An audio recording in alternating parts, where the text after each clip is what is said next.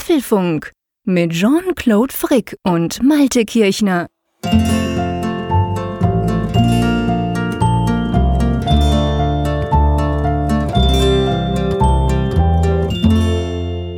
Herzlich willkommen zum Apfelfunk und zwar schon zur Folge Nummer 76 mit mir, dem Jean-Claude Frick, hier in Bern. Draußen ungefähr 17 Grad und Regen für einmal.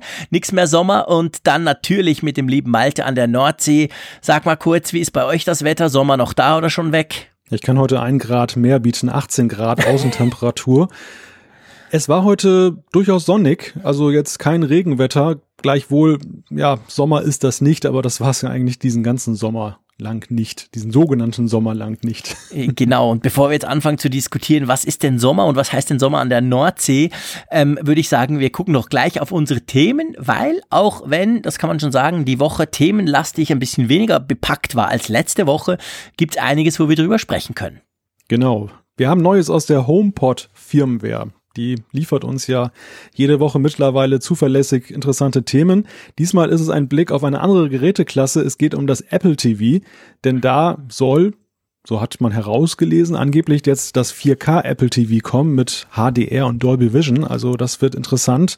Und ja, wir diskutieren mal die Frage, ob es das braucht oder ob es vielleicht sogar längst überfällig ist. Genau, und dann gab es auch wieder neue Betas, neue iOS 11 Betas. Da werden wir natürlich drüber sprechen, was sich denn geändert hat, wie sich das Ganze denn so anfühlt, weil wir das natürlich schon wieder auf all unsere Geräte draufgespielt haben.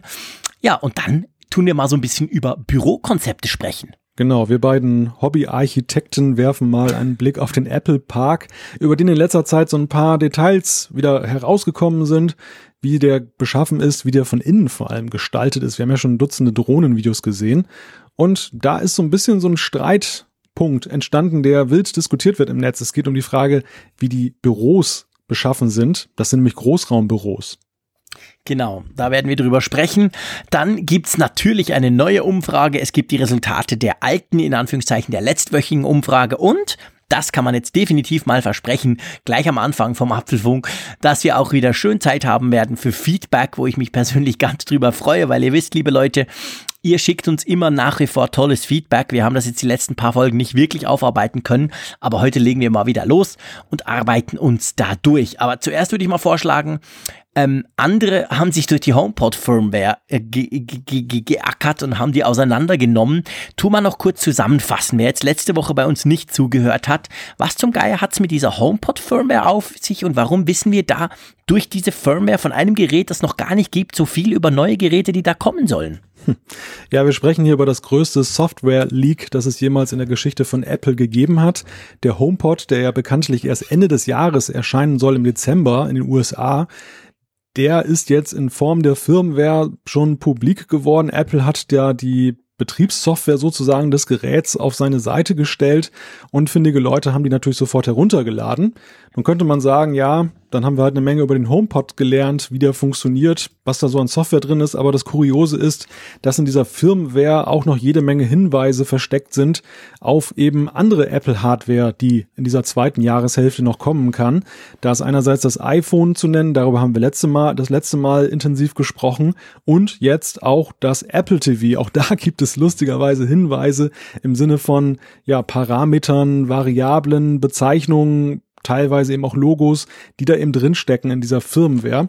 Und ja, über den, das Apple TV lernen wir, wir 4K soll es haben. Es soll HDR-Videos anzeigen können und es soll auch tonmäßig einiges drauf haben, nämlich das neue Dolby Vision soll unterstützt werden. Ich würde vielleicht mal an dieser Stelle einen kleinen Schlenker drehen wollen, Jean-Claude, denn wir haben eine Zuschrift bekommen, die war auch ganz witzig. Die möchte ich kurz vorher diskutieren mit dir. Klar, schieß da, los. Da wurde nämlich gesagt oder behauptet, ähm, habt ihr schon mal drüber nachgedacht, dass das vielleicht auch von Apple absichtlich irreführend lanciert sein könnte, diese Firmware? Äh, Spannende Frage, definitiv, muss man ganz klar sagen. Wir haben ja auch schon ziemlich viel in den letzten Monaten, Wochen und Monaten darüber diskutiert, dass Apple ja grundsätzlich seine Geheimhaltung eigentlich recht gut im Griff hatte dieses Jahr. Da erinnern uns an die WWDC, den HomePod, wo man relativ wenig wusste, mehr so die Idee und dann kam doch was eigentlich ein bisschen anderes und so. Ähm, von dem her in diesen, in diese, in diese Gerüchte-Geschichte, dass man eben bei Apple quasi die Sicherheit verschärft hat, würde das ja passen, so im Sinn von wir ballern noch ein paar Nebelkerzen raus. Äh, ganz ehrlich gesagt, ich kann mir das eigentlich nicht vorstellen, weil es ist, ich meine, es ist einfach zu heftig. Stell dir mal vor, würden die wirklich eine, eine HomePod-Firmware machen, die ja grundsätzlich auch Rückschlüsse auf den HomePod ziehen lässt, was sie auch wollen, weil es geht ja auch darum, dass sich Entwickler mit dem Teil schon mal so ein bisschen ähm, bekannt machen können. Und dann bauen sie da so viel Zeug noch ein. Also äh, Nebelkerze hin oder her, das kann ich mir irgendwie doch nicht vorstellen. Oder, oder wie siehst du das? Ja, es ist vor allem gefährlich, weil natürlich hier ja auch Erwartungen geschürt werden. Das ist ja jetzt nicht so, dass das irgendwie dann ein Aha-Erlebnis geben würde, wenn das nächste iPhone dann doch wieder ganz anders aussieht, sondern die Erwartungshaltung wird ja jetzt dann auch in diese Richtung gelenkt. Es gibt sicherlich einige, die es kritisch sehen, aber es gibt auch sehr viele, und das erlebe ich momentan, die sich jetzt auch wirklich einen Keks freuen auf dieses neue große mhm. Display. Und da werden ja schon Überlegungen angestellt, wie jetzt dann künftig dann das mit der Statusbar beschaffen sein kann und so weiter und so fort. Und wenn dann herauskommen würde, dass das jetzt wieder dieser Standard-Bezel ist, dieser Rahmen, der da drum ist und es gibt gar kein iPhone 8. Oh Gottes Willen, also diese Diskussion möchte ich nicht mitverfolgen wollen. Insofern, ich glaube, dieses, dieses, diese Theorie, die ist interessant. Ich habe auch im ersten Moment gestutzt und habe auch eine ganze Weile drüber nachgedacht. Aber ich glaube, das ist einfach nur eine fette Panne, die da passiert ja. ist. Also das ist im Prinzip das Äquivalent zu diesem, was wir ja letzte Woche auch besprochen haben, Vergessen der Hardware in der Bar. Das ist eigentlich jetzt das erste Mal, muss man ja sagen, so drastisch mit Software passiert. Mhm. Ja, das ist genau so. Und ich meine, wir dürfen ja auch eines nicht vergessen, gerade in Bezug aufs iPhone 8, ähm, dass es ist ja nicht nur diese HomePod-Firmware, wo man jetzt gesehen hat, wie das ungefähr aussehen könnte, was da ungefähr drin ist, etc. pp. Sondern wir wissen inzwischen ja auch, es gibt diverse Dummies. Und es ist klar, wir sind jetzt genau in der Zeit, wo eben solche Plastik-Dummies quasi an die, an die Zubehörhersteller auch rausgegeben werden, damit die Hüllen designen können und so weiter. Also und letztendlich, wenn man so guckt, jetzt nur mal aufs neue iPhone äh, quasi ähm, geschaut, ähm, da ist es so, dass in den letzten paar Monaten eigentlich alles genau darauf gezielt hat. Also jetzt die HomePod-Firmware ist sozusagen noch das Tüpfelchen auf dem i, die Bestätigung sozusagen. Aber es gibt diverse andere Quellen äh, bis hin zum Lastwagen in China, wo so ein Teil runterfällt etc., wo wir das eigentlich sehen und das spricht alles die gleiche Sprache. Und das denke ich eben ist, ist tatsächlich, das, das lässt einen eigentlich glauben, dass es ungefähr in die Richtung gehen dürfte. Und wie du schon angesprochen hast, ich denke auch beim iPhone 8, wenn jetzt mal davon ausgehen, dieses mehr oder weniger randlose Teil mit oben diesem kleinen ähm, Einschub für die Kamera und die Sensoren und so vorne, ähm, das macht natürlich, das erweckt eine riesige Erwartungshaltung, aber auch eine riesige Freude, merke ich im Moment. Also ich habe eigentlich noch von niemandem gelesen, so auf Twitter oder Social Media oder so, der geschrieben hat, ja, das ist jetzt aber total scheiße, das ist ja obermüßig, will ich niemals sowas haben. Jetzt mal rein designtechnisch gesprochen. Und ich meine, wenn so ein iPhone 7 liegt und die Leute, die eigentlich denken, jetzt kommt doch mal was Neues und man merkt, oh Mist, das ist wieder genau der gleiche Design das genau gleiche alte Design wie vorher, dann ist die Enttäuschung da. Aber dieses Mal habe ich fast eher das Gefühl, dieser Leak, jetzt zumindest beim iPhone, der, der, der schürt ja eher Freude, ja. oder? Also von dem her, der hilft eigentlich fast Apple. Der macht den Bass noch viel größer dann an dieses Event im September. Ja, und wenn wir uns mal dieser Theorie nochmal nähern, mit Apple hat das absichtlich lanciert, um die Leute einzustimmen, dann würde meines Erachtens umgekehrt ein Schuh draus werden. Dann wäre es nämlich mhm. so, wenn es tatsächlich kein iPhone 8 gibt, sondern nur eine, ein Fortdreh der, des 7er Designs und des Modells, dann wäre es klug gewesen, eben so eine Firmware zu lancieren, weil dann nämlich dann äh, die Leute darauf eingestimmt worden wären, dass da nichts Großes kommt, sondern nur etwas Kleineres. Und ähm, genau. dann hätte man das damit vorbereitet. Dämpfen. Genau, richtig, genau, dann um die Erwartung zu dämpfen, um, aber nicht um die Erwartung zu schüren. Und dann hinterher ist es dann womöglich was Kleineres, weil so wie sich das iPhone 8 darstellt gegenwärtig, ist es ja schwer vorstellbar, dass dann noch etwas noch viel Größeres sein könnte. Das ist ja schon wirklich extrem. Das ist was fürs da iPhone eine Riesensache. Ist. Ja. ja. ja. Das ist wirklich ein ganz, ganz großer Sprung, der auch insofern eben wirklich für Apple eine Riesensache ist, weil wenn wir zum Beispiel, ich meine, das können wir in ein paar Wochen machen, wenn wir es gesehen haben, aber letztendlich, wenn wir vergleichen auch mit Samsung, ich meine, Samsung hat letztendlich das Design des Galaxy S8 über zwei oder drei Generationen erarbeitet. Da gab's diese Edge auf der Seite, diesen abgerundeten Bildschirm etc. Den gab's beim S6, den gab's beim S7. Das S7 wurde auch ein bisschen kleiner, wasserdicht, neue Kamera etc. Und dann ist wie fast logisch daraus ein Jahr später dann dieses S8, welches super erfolgreich ist, sicher auch wegen diesem tollen Design eigentlich entstanden. Und wenn, die, wenn, wenn das iPhone 8 wirklich so ungefähr aussehen wird, wie, wie wir das im Moment zu glauben wissen, dann ist das ein Riesensprung für Apple. Der, der wurde nicht irgendwie vorbereitet. Das ist nicht so, dass das iPhone 7 da schon so ein bisschen in die Richtung zielt, sondern man könnte salopp sagen, wir haben ganz lange ein iPhone, das sah immer ungefähr gleich aus und dann paff, kommt plötzlich dieses ganz neue. Und das ist ja schon, das ist schon eine große Sache. Und darum muss ich ehrlich sagen, freue ich mich auch drauf. Aber hey, wollen wir mal über Fernsehen sprechen? Genau. Du bist, bist du eigentlich, guckst du eigentlich Fernsehen? Ich habe ja, glaube ich, schon oft gesagt, dass ich zwar ein Apple TV habe, aber eigentlich sowieso nie Fernsehen gucke. Wie ist es denn eigentlich bei dir? Ja, mein Fernseher, der steht viel still. Ich bin, bin da sehr von Gut, abgekommen. Jeder, jeder Fernseher, wahrscheinlich jeder Fernseher steht viel still, oder? Das weiß ich gar nicht. Ich glaube, in vielen Haushalten läuft das Ding ja fast den ganzen Tag durch und ist immer noch stimmt. heftig in Verwendung. Stimmt, du hast recht. Aber bei, bei mir ist es äh, so, ich war nie ein viel Fernsehgucker, das hat alleine der Zeithaushalt nicht hergegeben. Und wenn man dann noch so zeitraubende Hobbys hat wie Apfelfunk und so, dann ist es sowieso schwierig. Aber was einfach den Fernseh- und Seriengenuss angeht, da bin ich die letzten Jahre völlig auf das Streaming übergeschwenkt. Also das, das gucke ich mir auf meinem iPad an. Da habe ich Netflix laufen oder ich hatte zeitweise auch mal Amazon.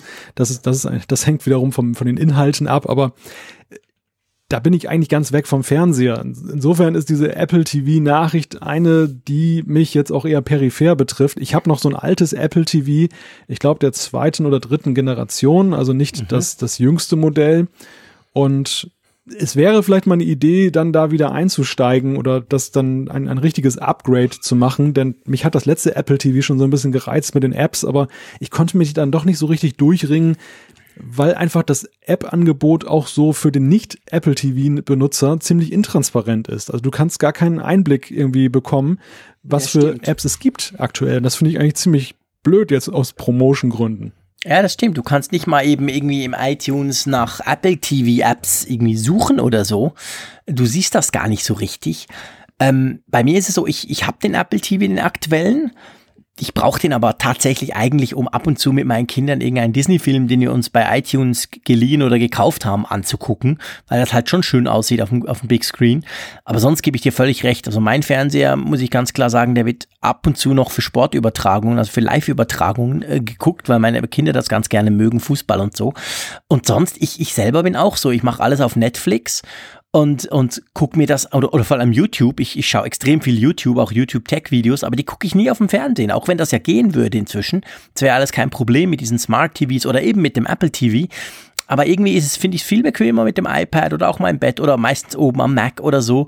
Also von dem her gesehen ist das bei mir auch so. Aber ich glaube, es gibt trotzdem genug Leute, die so ein Apple TV haben, die natürlich auch einen Fernseher haben, die einen 4K-Fernseher haben. Und ähm, das war ja eigentlich so der einzige richtige Kritikpunkt, als dieser Apple TV mit Apps, ich sag dir mal so, der letzte, rauskam. Da waren eigentlich alle, fanden, ja, cooles Teil. Aber hey, warum hat der nicht 4K? Das hat ja schon vor zwei Jahren gefehlt, oder?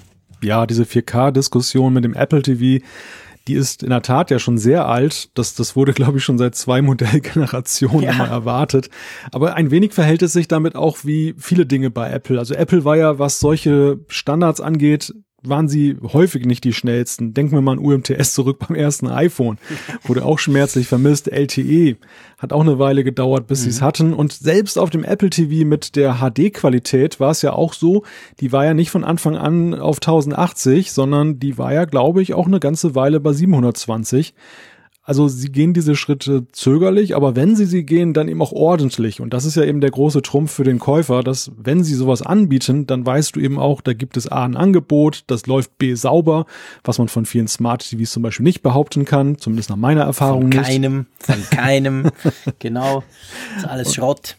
Und, und dementsprechend, wenn das jetzt kommt, dann können wir uns auch darauf gefasst machen, dass da was Gutes kommt. Zumindest nach den Erfahrungswerten, die wir jetzt in den letzten Modellgenerationen beim Apple TV sammeln durften. Ja, das ist so. Und, und wie du gesagt hast, Apple klotzt, also kleckert dann nicht, sondern klotzt, wenn sie es machen. Es soll ja in dem Fall jetzt um 4K, HDR und Dolby Vision gehen, also gleich drei Technologien. Klar, man braucht den entsprechenden Fernseher dazu. Ich hätte dann zum Beispiel nur einen 4K-Fernseher, aber ist ja auch gut. Und jetzt ist es ja so, gell, man hat das nicht nur in der HomePod-Firmware quasi rausgefunden, sondern es gab doch schon ein paar Tage vorher, glaube ich, oder meinte ich gelesen zu haben, gab es ja irgendwo einen Link oder zumindest äh, Spuren im iTunes Movie Store, dass da eben dann 4K-Inhalte kommen sollen. Also es wäre dann eigentlich konsequent von Apple, oder? Das, das passt zusammen. Also die Indizienkette schließt sich dann an der Stelle und ja, Apple wäre, sie wären ja nicht die ersten, die jetzt dann mit 4K anfangen. Es ist ja, glaube ich, sogar so, dass die anderen das alle schon längst können. Mhm. Der Chromecast und ja, die Fire-Plattform von Amazon. Schon, ja. ja, also da, da sind sie jetzt wirklich überfällig, muss man mittlerweile sagen, was 4K angeht. Ich glaube, wenn sie die Apple TV-Plattform weiter betreiben wollen, müssen sie auch diesen Schritt dringend gehen, denn es ist ja mittlerweile so, du kriegst ja kaum noch einen Fernseher, der nicht 4K kann. Mhm. Und, und da jetzt so ein HD TV Apple TV anzuschließen und dann für den Preis vor allem. Also das ist, glaube ich, dann schon etwas ja. schwierig in, in die Zukunft gerichtet. Ja, ich denke auch. Und eben, ich meine, es ist ja bei 4K sowieso der Punkt oder das Problem, dass du ja, dass du das ja, gut, es gibt diese hochauflösenden Blu-Rays, da brauchst du aber dann einen ziemlich schweineteuren Blu-Ray-Player dazu, aber 4K ist ja auf der einen Seite eigentlich fast auch wie gemacht für Streaming. Also sprich, Apple möchte, könnte natürlich in deinem iTunes Movie Store sehr einfach dann eben auch die Inhalte zur Verfügung stellen, dass man das dann wirklich entsprechend auch hat. Und ich denke, das würde alles zusammenpassen. Jetzt ist natürlich noch die Frage, Frage, wann kommt das Ding? Ich habe gelesen, es gibt nicht wenige, die damit rechnen, dass das sogar an der iPhone Keynote auch kommt. Siehst du das realistisch? Es ist zumindest nicht auszuschließen, dass das Apple TV gilt ja als die schönste Nebensache der Welt bei Apple. Hobby. Ja, dementsprechend Sie, sie widmen dem Ganzen dann jetzt nicht unbedingt einen Haupttagesordnungspunkt. Sie, sie, sie, sie würden es, glaube ich, eben auch so als Nebenschauplatz dann durchsickern lassen oder mit, mitnehmen in so einer Keynote. Und deshalb würde es passen. Also das, das einzige Problem ist dann na, nachher wieder, das dann alles äh, zu komprimieren und das in einem vernünftigen Zeitrahmen zusammen eben mit den vielen iPhone-Neuigkeiten unterzukriegen. Aber grundsätzlich vorstellbar halte ich es. Ich glaube, es wäre auch schlau, es dies Jahr noch zu machen. Jetzt so mit Blick mhm. eben auf das Weihnachtsgeschäft und wo ja auch vielleicht die ein oder andere Familie sich dann mal einen neuen Fernseher gönnt und dann gleich 4K und dann, dann, ja, dann schaut man eben auch, welche Streaming-Devices es da gibt oder welche Ergänzungen es da am Markt gibt. Und wenn sie erst nächstes Jahr kommen würden, dann sprechen wir ja schon frühestens von Frühjahr. Und das ist dann schon ja, arg spät. spät. Ja, ich denke auch. Also von dem her würde es zeitlich passen, da gebe ich dir recht, dass man das am Schluss noch irgendwie, oder beziehungsweise wahrscheinlich am Anfang, die Dinge, die ja nicht interessieren, kommen immer am Anfang bei Apple in den Keynotes, also würde das wahrscheinlich am Anfang kommen, bevor wir dann alle, ähm, eben während wir noch alle warten aufs neue iPhone. Ja, bleibt spannend. Ich bin fast sicher, dass diese, diese HomePod-Firmware noch das eine oder andere wahrscheinlich entlocken wird in den nächsten Wochen. Ich glaube, das ist noch nicht zu Ende, das Ganze, oder? Ja, mittlerweile gehen ja die Optionen aus. Also wir werden sicherlich jetzt nichts über das Mac-Line-Up darin finden können. Ich will zumindest im Interesse Apples hoffen. Aber es ist schon, es ist schon bemerkenswert, wie viel da drin steckt. Also wie viel in so einem unbereinigten iOS da schlummert an, an Hinweisen. Sie werden ja sicherlich ähm, diese Firmware, egal für welches Produkt, dann bereinigen, um solche Symbole, um solche, solche verräterischen Bezeichnungen ich bin allerdings schon ein bisschen baff gewesen, also das, wie weit das gegangen ist, eben von einem, wenn das jetzt das iPhone gewesen wäre, die iPhone-Firmware, und die hätte jetzt dann zu allerlei Zubehörartikeln, Anführungszeichen, dann Hinweise gegeben. Okay, mhm. geschenkt. Aber so umgekehrt, dass der HomePod ausgerechnet seiner Firmware so viele Sachen enthält, ja. das ist schon die Überraschung des Jahres. Ja, das stimmt. Ich meine, der läuft halt auch auf iOS und letztendlich ist iOS, ja, hat eben alles drin offensichtlich. Und ähm, wenn man das eben nicht rausnimmt, dann, ich meine, das ist ja wirklich der Witz. Ich meine, genau, es ist eigentlich, könnte man sagen, es ist, das kann man jetzt schon sagen, bevor wir den HomePod selber getestet haben, aber es ist das Teil, was am wenigsten von iOS kann. Das können wir sicher so mal einfach sagen, wenn wir das mit einem iPad, einem iPhone, selbst einem iPhone Touch, äh, einem Apple TV vergleichen. Der HomePod kann in Anführungszeichen relativ wenig, aber er, er entlockt im Moment unglaublich viele Informationen. Und das ist eigentlich schon ganz witzig. Ähm, wollen wir zum nächsten Thema springen? Genau. Hast du deine Betas schon schön brav aktualisiert gestern? Aber hallo, aber hallo. Beta 5 von iOS. Für macOS gibt es auch wieder eine neue Beta und für tvOS, aber die habe ich nicht geladen. Aber die iOS Beta 5, die, die ist mittlerweile auch, schon als Public Beta 4 jetzt genau. für alle erschienen. Also man kann sie jetzt runterladen und installieren und testen. Bemerkenswert daran, also am bemerkenswertesten fand ich, dass der FaceTime-Klingelton ausgetauscht wurde. Endlich, endlich. Ist mir überhaupt nicht aufgefallen. Ich kriege extrem selten FaceTime-Calls. Ich kriege extrem viele, also ich kriege sowieso viele Telefonate, extrem viele WhatsApp-Calls, aber FaceTime kriege ich tatsächlich sehr selten. Wie war denn das vorher und wie ist es jetzt? Erklär das mal einem Unwissenden in Bern. Ich muss zunächst mal sagen, dass ich das jetzt auch den Release Notes entnommen habe. Mhm. Meine Frequenz an FaceTime-Anrufen hält sich auch in Grenzen. Gleichwohl hin und wieder benutze ich es mal. Und was mich immer tierisch genervt hat, ist, dass wenn du jemanden anrufst, dann dieses Freizeichen, das ist ein total schriller, hoher Ach, Ton. Stimmt, ja, natürlich. Also wenn du quasi, ich rufe dich an und bei mir macht düt, düt, es läutet. Dieser Ton, da gebe ich dir recht, der war total hoch und völlig, völlig unangenehm, ja.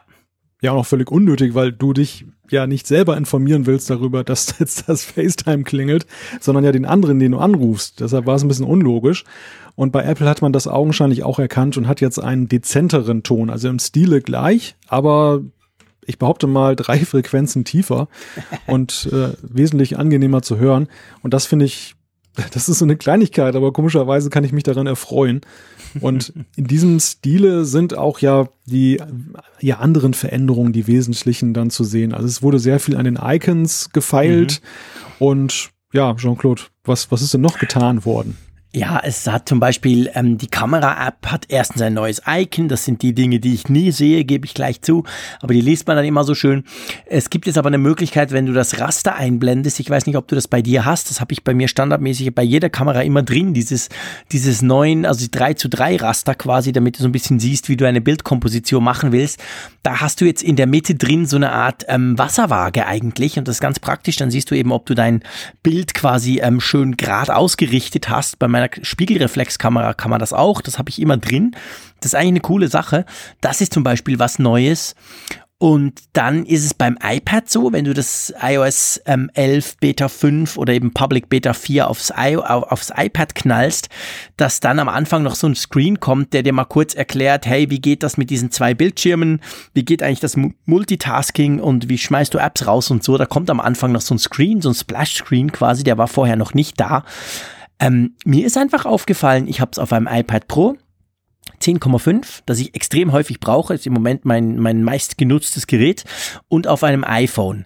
Und mir fällt auf, dass bei beiden, das, das iPad lief schon immer sauber, muss ich sagen, aber das iPhone, das hat schon noch so ein bisschen ja, ab und zu gezickt und ich hatte vor allem den, den Eindruck, dass die Batterie extrem schnell leer ist. Und da ist, finde ich, ein großer Schritt passiert. Also bei mir hält die Batterie viel, viel länger auf meinem iPhone 7 Plus.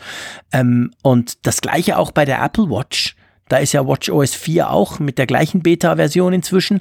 Und auch da, die, die war vorher nach einem Tag fast leer. Bei mir hält sie normalerweise locker zwei Tage. Und jetzt bin ich wieder so auf eineinhalb, ein, drei Viertel. Also jetzt habe ich das Gefühl, bin ich wieder ungefähr da, wo ich vorher war. Plus, minus.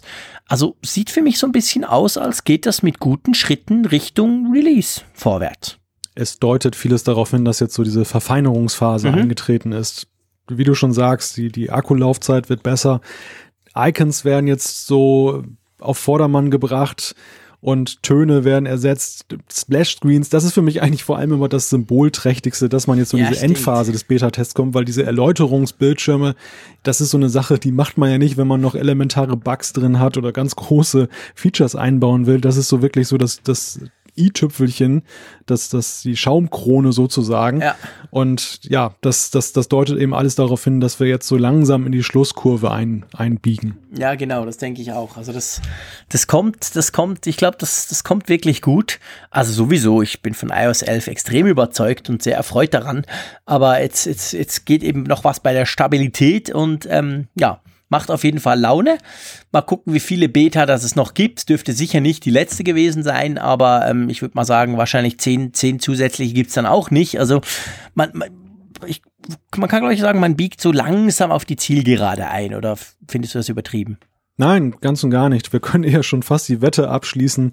Wir haben jetzt ja ungefähr so nach den Erfahrungswerten, wenn alles so läuft wie den Vorjahren, ungefähr einen Monat, bis dann die Keynote stattfindet. Mhm. Und jetzt haben wir Beta 5. Die Frage ist, wie viele Betas kommen da noch, bis dieser sogenannte Golden Master kommt ich weiß gar nicht, letztes Mal bei iOS 10 waren es eine ganze Menge Betas dann bis zuletzt und wir hatten ja, so ein bisschen. War, ich, sieben oder acht oder so. Ja, ja, also wir, ich glaube, wir haben sogar ein bisschen gezittert, ob das wohl mhm. tatsächlich mit dem Release zur Keynote dann passt. Ja, es gab doch noch recht viele ganz kurz vor Schluss, so in der letzten Woche, glaube ich, sogar zwei oder so. Also da, da, da kamen da noch einige. Na, mal gucken, wie es diesmal ist. Und, und ja, also diesmal von der Stabilität her, so von dem, was sich mir präsentiert, ich würde drauf tippen, ein bis zwei Betas maximal kommen dann noch, bevor wir dann zum Golden Master gehen. Und was mir diesmal auch auffällt, ich habe die Tage eine E-Mail von Apple bekommen. Ich habe mich irgendwann auch, glaube ich, mal auf der Public Beta Seite da als Interessent registriert. Und sie, sie bewerben sehr offensiv auch diese Möglichkeit, das iOS 11 jetzt vorab zu testen. Und das würde ich ja auch nicht machen, mhm. wenn ich jetzt als Hersteller das Gefühl habe, dass das eben nicht so PR-trächtig ist. Also bei iOS 10, glaube ich, haben sie zum Beispiel nicht gemacht, so, so offensiv vermarktet. Da, da war es einfach auch ein Selbstläufer. Es ist ja generell ein Selbstläufer, diese Public Betas. Die, die das haben wollen, die scheuen kein Risiko. Das haben wir auch bei Apfelfunkhörern gesehen, die mhm. dann auch berichtet haben, dass sie plötzlich Probleme haben. Und die, die es nicht wollen, machen es eh nicht, die auf Nummer sicher gehen, die sagen, ich brauche immer ein stable System, ich kann solche Risiken nicht eingehen, weil es mein Firmengerät ist oder was weiß ich. Und dementsprechend schon bemerkenswert und deckt sich eben auch so mit meinem, meinem Erleben, wie reif diese Software schon ist. Ja, ja, das sehe ich auch so definitiv. Ähm, lass uns mal ein nächstes Thema anschneiden und das ist ein Thema, das offensichtlich, ja, was heißt offensichtlich Quatsch, das viele Leute beschäftigt und zwar geht's ähm, letztendlich um den Apple Park, das neue Raumschiff, das neue Hauptquartier von Apple, aber letztendlich geht's eigentlich um ähm, Großraumbürokonzepte und Mitarbeiter, die darüber nicht so ganz happy sind. Magst du mal kurz erklären, um was es da geht im Moment? Ja, wir erhalten jetzt ja so langsam Einblick in das, was im Innenraum des Raumschiffs so da ist. Es gibt da einerseits eine sehr schöne Geschichte, einen sehr schönen Artikel über Johnny Ive, den Designer, der ja auch maßgeblich oder der eben das ja gestaltet hat, dieses Spaceship, sowohl außen als auch von innen. Und wo man ihn halt begleitet hat und, und er hat mal so ein bisschen dann Einblicke gewährt und es gibt an vielen anderen Ecken und Kanten dann auch so Einblicke. Jetzt aktuell, glaube ich, kursieren so ein paar Snapchat-Videos und Fotos von Bauarbeitern, die da für den Innenausbau zuständig sind und die auch so Einblicke gewähren und die wichtigste Erkenntnis aus all diesen Bildern und Berichten ist, dass Apple weggeht vom Einzelbüro. Es ist ja derzeit so, Apple verteilt sich ja nicht nur auf diesen Campus da im Infinite Loop, sondern sie haben ich glaube, halb Cupertino gehört ihnen mittlerweile an Bürofläche. Und das ist dann noch sehr klassisch. Das sind so ganz klassische Zweckbauten auf diese Gebäude und dort sind dann Einzelbüros oder bestenfalls Zweierbüros und sie gehen jetzt hin zu einer sehr offenen Architektur. Also es sind wirklich enorme Großraumbüros, teilweise nur durch Glas voneinander getrennt und die Leute sitzen so ein bisschen aufeinander und eben das hat glaube ich so, oder nein, habe ich, glaube ich nicht, habe ich gelesen, dann auch bei einigen Apple-Mitarbeitern nicht gerade für Begeisterungsstimme gesorgt. Und es wird auch allgemein diskutiert, ob das eine gute Sache ist. Wie siehst du das? Magst du solche Großraumbüros? Ja, total. Ich, ich arbeite dort, wo ich arbeite, auch in einem Großraumbüro. Jetzt seit ähm, 16 Monaten oder so. Und ich mag das tatsächlich sehr. Das liegt aber natürlich auch daran, ich bin selber extrem kommunikativ. Ich mag es, mich mit anderen auch zu unterhalten, abzuchecken, zu hören, was die tun. Ähm, ich finde, es, es, ist, es ist recht schwierig zu sagen, weil ich denke, es kommt schon sehr auf drauf an, nicht nur auf den Typ, den du bist, sondern es kommt vor allem auch drauf an, was du machst. Äh, mein Job ist auch Kommunikation. Ich bin ja Technikjournalist, das heißt, ich schreibe, ich, ich, ich mache Radio etc. Also ich, ich puste irgendwelche Infos raus. Und ähm, da bin ich in einem Team von fünf Leuten und wir sind alle so um uns rum quasi zusammen sitzen wir. Also ich höre, was die anderen tun. Wir sind im Büro selber, da sind ungefähr, pff, ungefähr knapp 20 Leute drin. Und ähm, ich finde das eigentlich sehr angenehm, weil man einerseits von seinem eigenen Team mitkriegt, was die so tun. Man kann sich auch mal einbringen. Umgekehrt gilt natürlich das Gleiche. Ähm, und auf der anderen Seite ist es aber auch so, dass man natürlich irgendwie gewisse hm, Rückzugsmöglichkeiten haben muss. Und das finde ich einen spannenden Punkt. Offensichtlich soll es so sein, dass in diesem neuen super duper mega Teil da von Apple, in diesem Apple Park, das so ein bisschen fehlen soll, oder? Also bei uns vielleicht kleines Beispiel, wir sind 100 Mitarbeiter ungefähr in, dem, in diesem äh, Gebäude, verteilt auf zwei Stockwerke mit drei Trakten und dann eben diese Großraumbüros, so zum Teil bis 20 Leute, aber es gibt auch auf jedem Flur gibt's diverse so kleine Cubicles, Glasdinger, wo du dich zurückziehen kannst zum Telefonieren oder wo du auch mal irgendwie, es gibt ganz viele Sitzungszimmer auch, wo du mal einfach eins buchen kannst, wenn du quasi mal eine Stunde, zwei lang ganz in, in Ruhe irgendwas schreiben willst oder was programmieren willst oder so. Und genau daran soll es so ein bisschen fehlen, habe ich gelesen, sei die Kritik. Ist das so? Ja, das ist ein ganz wichtiger Punkt. Es ist ja nicht nur Johnny Ive gewesen, der das konzipiert hat, sondern es ist ja noch eine andere Person, die damals dieses Spaceship maßgeblich mit eingeleitet hat, noch zu Lebzeiten Steve Jobs. Der hat das ja auch damals dem Stadtrat von Cupertino dann präsentiert, dieses ganze Vorhaben. Und diese Präsentation, die kann man auch bei YouTube noch vielerorts abrufen. Das ist sehr interessant, sich das einmal anzusehen, weil es auch noch so mhm. auf diese wunderbare Art gemacht war, wie er eben Dinge präsentiert hat. Und Steve das war Jobs ja einer seiner letzten Auftritte auch. Ja, definitiv. Er war, er war ja schon schwer gezeichnet ja. von, von der Krankheit zu dem Zeitpunkt.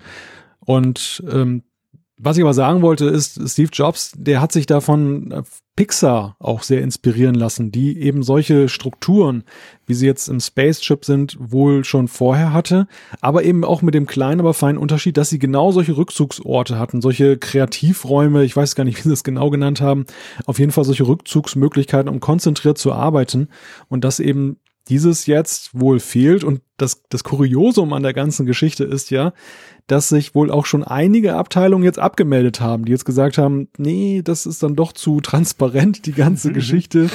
Äh, ich meine, das Chip-Team ist das, oder?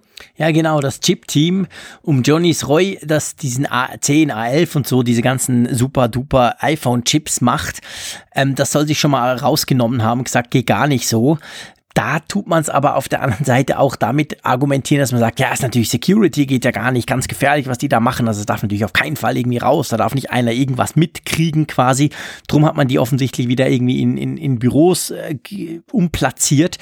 Wie ist es denn bei dir? Wie siehst du das, deine persönliche Meinung zu diesem Thema Großraumbüro oder eben quasi ähm, kleinere Einheiten? Ich bin dann hin und her gerissen. Also persönlich habe ich es so, dass ich in einem Büro arbeite, wo wir drei, maximal vier Arbeitsplätze haben, wechselweise. Und es gibt Vor- und Nachteile. Also ich sehe es genauso wie du, dass natürlich so eine Kommunikation am Arbeitsplatz schon hilfreich ist. Bei vielen Organisationsprozessen, das geht mhm. einfach schneller, als wenn du das irgendwie elektronisch oder mit per Telefon machen musst. Das ist ganz klar so. Auf der anderen Seite ist es gerade bei konzentrierten Arbeiten dann, wenn eben alle Telefone klingeln oder Hochbetrieb ist, schon manchmal eben schwierig, dann die nötige Konzentration aufzubauen. Also es gibt mhm. so Momente, wo ich mich schon nach so einem Einzelbüro sehne. Die, die gibt es. Und genauso Momente, wo ich eben dankbar bin, dass ich es nicht habe. Und deshalb glaube ich, diese Mixtur ist, ist eine ganz gute Sache. Mir persönlich ist das Spaceship, muss ich sagen, ein Stück weit zu steril. Also ich mhm. finde, das ist so vom Innenausbau. Ja. Das sieht sehr schick aus, ganz klar. Das, ist, das entspricht natürlich auch sehr so dem Design von Apple, den, den Leitlinien. Man findet dort viel wieder. Sehr repräsentativ, gar keine Frage. Aber ein Traumarbeitsplatz? Na, das denke ich auch nicht. Das geht nee. mir auch so. Also, du, du sprichst es an. Steril, kalt. Äh, das sieht cool aus in einer Designerzeitschrift aber ich möchte da nicht arbeiten. Klar, die Frage ist, wenn dann alle mit ihren Macs kommen, mit ihren Cola-Dosen, mit ihrem ganzen Gerumpel und das dort verteilen, ob es dann ein bisschen wohnlicher wird quasi. Aber im Moment sieht das schon sehr, sehr, sehr, sehr steril aus. Und äh, ich, also generell kann ich mir natürlich schon sehr gut vorstellen, jede solche Änderung, das sind ja massive Eingriffe, wenn du eben vorher zum Beispiel ein Zweierbüro hattest oder sogar ein Einerbüro und dann plötzlich bist du in so einem Großraumbüro, also dass das mal per se Kritik ähm, aufruft, das kann ich mir schon gut vorstellen. Und dann vielleicht zusammen eben mit diesem doch leicht kalten Design, das fast so ein bisschen abweisend eigentlich, jedenfalls auf mich, es hat so nichts Warmes, kann ich mir schon vorstellen, dass das vielleicht dem einen oder anderen gar nicht so leicht fällt, da jetzt dort zu arbeiten. Ja, es, gerade in der Kreativbranche ist ja dieses Arbeitsplatzkonzept eine Sache, die in der, mit der ständig experimentiert wird. Also mhm. ich, auch aus dem Journalismus ist es ja so, dass dort in den letzten 10, 20 Jahren der Newsroom große Hochkonjunktur ja. hatte. Das, das Konzept ist rübergeschwappt von den USA. Hierzulande war es eher unüblich, dass man eben solche richtig ganz großen Großraumbüros oder diesen, diesen Tisch einfach auch, diesen gemeinsamen Tisch. Es war schon so, es gab Großraumbüros, aber dann noch separierter. Mhm. Und dann plötzlich hat man alle sich vor die Nase gesetzt. Es gibt eben auch zum Beispiel Zeitungen und Medien, die auch davon wieder abgerückt sind, die dann auch mhm. festgestellt haben, die, der Effizienzgewinn ist nicht vorhanden. Es ist eher so, die Leute stören sich alle gegenseitig. Die, die Kommunikation ist auch nicht zwangsläufig besser geworden. Also das ist schon so ein Dauerstreitthema, wo es dann auch unterschiedlichste gelehrten Meinungen zu gibt. Ich persönlich bin da jetzt nicht so ein Fan von, jetzt von dem ganz großen Newsroom oder diesem mhm. ganz großen, ja, Balken, diesem ganz großen Tisch. Mhm. Die Frage, die ich mir stelle mit Blick auf Apple ist, inwieweit das auch die Unternehmenskultur verändern könnte. Dass das plötzlich dann gerade so im Softwarebereich, dort soll es ja dann besonders ausgeprägt sein, dann die Programmierer, die bislang da alle so für sich dahin geprökelt haben, jetzt plötzlich alle dann in einem Raum sitzen ob das irgendwie was verändert, zum Positiven wie zum Negativen. Also das ist schon spannend ich kann mir auch nicht vorstellen, dass Apple sich nicht das vorher überlegt hat. Also weißt du, ich denke, das, das war denen doch klar. Und vielleicht war es eben genau auch gewollt. Ich meine, du, du hättest auch stylische ähm, Zwei-Personen-Büros designen können. Das wäre ja nicht per se das ein Problem gewesen. Von dem her gesehen ist das vielleicht ja gewollt. Ich spekuliere mal, vielleicht will man ja, dass die iOS-Entwickler und die macOS-Entwickler eben näher aneinander sind, dass die sich irgendwie mehr befruchten oder was auch immer. Also ich, ich kann mir nicht so recht, also ich, ich glaube nicht, dass Apple das einfach jetzt mal so macht, weil das so modern und schick ist und dann mal guckt, was da passiert mit den eigenen Leuten. Ich denke schon, dass die, dass die, dass die das ganz klar so wollen, auch aus welchen Gründen auch immer, oder?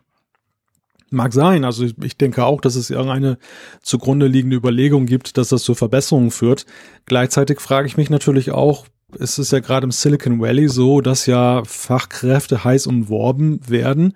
Mhm. Wenn das jetzt nicht mehrheitsfähig ist in der Belegschaft, ich könnte mir auch durchaus vorstellen, dass das dann zu einem Exodus der, der guten Kräfte dann führen könnte, wenn andere dann attraktivere Konditionen bieten. Also die Frage ist schon, inwieweit kann ich dann, dann auch so einen effizienten Weg den Mitarbeitern einfach mal so rüberholzen und wenn jetzt schon kritische Stimmen laut werden, hm, bin ich ja, schon gespannt, wie sich das entwickelt in Zukunft. Ich, ich würde das nicht überbewerten. Also ich denke, die kritischen Stimmen, das ist klar, dass es die gibt. Jeder Wechsel gibt kritische Stimmen, egal wie fest und egal wo. Also von dem her gesehen war das wie klar. Und auf der anderen Seite denke ich, bevor Apple guckt, dass seine wichtigen Leute gehen, ziehen sie wahrscheinlich ein paar Wände rein. Also das ist ja nie ein Problem. Das ist ja grundsätzlich relativ unproblematisch. Das, dann haust du da halt ein paar, paar Wände oder beim Johnny Eve darf es dann auch Glas sein rein und dann sieht's wieder anders aus. Also von dem her gesehen sehe ich, was das anbelangt, eigentlich kein Problem für Apple, dass das irgendwie problematisch werden könnte. Falls das wirklich quasi auf ganz große Ablehnung stoßen würde, denke ich, würden sie es wahrscheinlich rückgängig machen oder halt anders machen. Aber ähm, ich glaube, es, es ist spannend. Man muss wirklich mal abwarten. Also ich, ich das, das ist schwierig zu sagen, ob das jetzt eine Welle ist, so, so quasi was, was jetzt losgeht und dann zu einem großen Problem innerhalb von Apple wird oder ob das halt so die üblichen, oh shit, wir müssen zügeln, oh nein, so ein Mist, oh, ich bin im großen Büro. Also halt so, das, das quasi, oh, ist nicht mehr so wie vorher. Von dem her ist es schwierig für mich abzuschätzen, weißt du, wie, wie viele das wirklich dann ärgert am Schluss.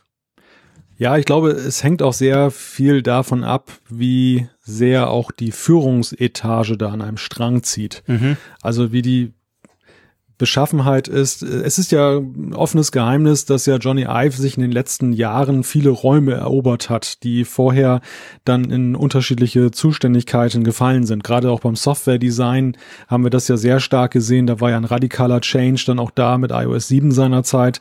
Und das, das ruft natürlich auch Gegner hervor und mhm das ist jetzt die spannende Frage. Ist das ein, ein Kurs, der allgemein getragen wird, wo alle an einem Strang ziehen, was alle gut finden jetzt im, im, in der Führungsetage? Dann, ist, dann glaube ich, ist schon mal ein ganz wichtiger ja. Meilenstein genommen. Wenn dem natürlich nicht so ist, wenn das dann in so Rivalitäten nach dem Motto, jetzt schreibt er uns noch das Haus vor, dann endet, dann ist es natürlich fatal. Ich glaube es nicht, dass es in die Richtung geht, aber es ist zumindest so eine Überlegung, die mir durch den Kopf gegangen ist. Ja, ja, das stimmt, da hast du recht. Bleibt mal abzuwarten, da bin ich also, da bin ich echt gespannt drauf, wie sich das da weiterentwickelt und was wir da in Zukunft noch aus diesem Apple Park hören. Es ist ja keine kleine Sache, so viele Mitarbeiter in so ein doch radikal anderes neues Gebäude umzuziehen. Also von dem her gesehen, ja, wir bleiben dran, würde ich sagen. Und coolerweise, ihr bliebt auch dran. Wir haben euch ja letzte Woche eine Frage gestellt und da wurde wieder ganz, ganz fleißig ähm, abgestimmt bei der Umfrage der Woche. Und lieber Malte, ich weiß nicht, wie es dir ging. Ich war doch ziemlich erstaunt über das Resultat. Jetzt bin ich auch mal gespannt. okay, sehr schön. Ihr seht ja, liebe Hörerinnen und Hörer, wir machen das ja immer live. Wir besprechen uns vorher nur ganz rudimentär. Wir haben ein ganz, ganz einfaches Skript, weil wir eben genau wollen, dass das quasi wie live rüberkommt. Also, wir haben euch ja die Frage gestellt, ähm, es ging um die Abschaltung der VPN-Apps im Apple Store in China. Und wir haben euch da die Frage gestellt, wie findet ihr das, dass Apple in China die VPN-Apps entfernt hat? Und da gab es die Möglichkeit, geht gar nicht, bin hin und her gerissen, ist mir egal oder finde ich in Ordnung. Und wir zwei, wir waren ja, gell, kann man sagen, wir waren so ein bisschen hin und her gerissen eigentlich, oder? Ja, ja, ja, also man kann uns ganz eindeutig diesem Lager zuordnen. Genau. Und dieses Hin- und Hergerissen, das ist ja so eine typische, ich weiß nicht, Rechtfrage. Also dachte ich eigentlich, ja, ja, klar, da, da klicken alle dort drauf. Das war aber mitnichten so. Es war so, dass von diesen knapp 1200 Teilnehmern haben ähm, fast 40 Prozent haben gesagt, geht gar nicht. Also wirklich ganz klar, hey, sorry Apple, so nicht. Und dann ist es so, dass ähm, 28 dann doch hin und her gerissen gesagt haben und eigentlich auch recht erstaunlich, also ja, was heißt erstaunlich, man muss nicht zu allem eine Meinung haben, aber doch ähm, ein Viertel, 23,5 Prozent haben gesagt, ist mir egal. Das fand ich, ja, fand ich eigentlich noch erstaunlich, also ist verständlich, aber ich dachte eigentlich, dass es vielleicht ein bisschen mehr polarisiert oder anders gesagt, dass, ähm, ja, fand, hat mich, hat mich erstaunt. Hätte ich nicht so gedacht. Ich hätte gedacht, die meisten hin und her gerissen und dann eben ein paar, ja klar, das geht gar nicht, aber ähm, es war recht, ja, recht spannend verteilt, oder? Also die, die, die Zahl der, der Teilhabe, die, die ist bemerkenswert. Wenn man das jetzt mal addiert, es sind ja mehr als die Hälfte, die ja zumindest das ansatzweise kritisch betrachten, wenn nicht mhm. sogar ganz kritisch. Und mhm. das ist bemerkenswert deshalb, weil es ja eigentlich ein Thema ist, was weit weg ist und was ja, ja genau, in dem Sinne uns auch, gar nicht betrifft. Eben, es geht ja auch keine unmittelbare, unmittelbare Gefahr aus für jemanden, der jetzt in Europa sitzt, dass das hier auch passiert. Deshalb könnte es einem, einem ja auch leicht egal sein. Es, es mhm. zeigt, dass Apples Aussage, Apples PR dass sie eben auch für Werte einstehen, dass sie auch für den Menschen einstehen, schon verfangen hat, aber jetzt in einer Art und Weise, die natürlich für Apple eher weniger vorteilhaft ist, nämlich dass die Leute das jetzt so ein bisschen einfordern, auch dieses Engagement, dass sie jetzt sagen, geht gar nicht.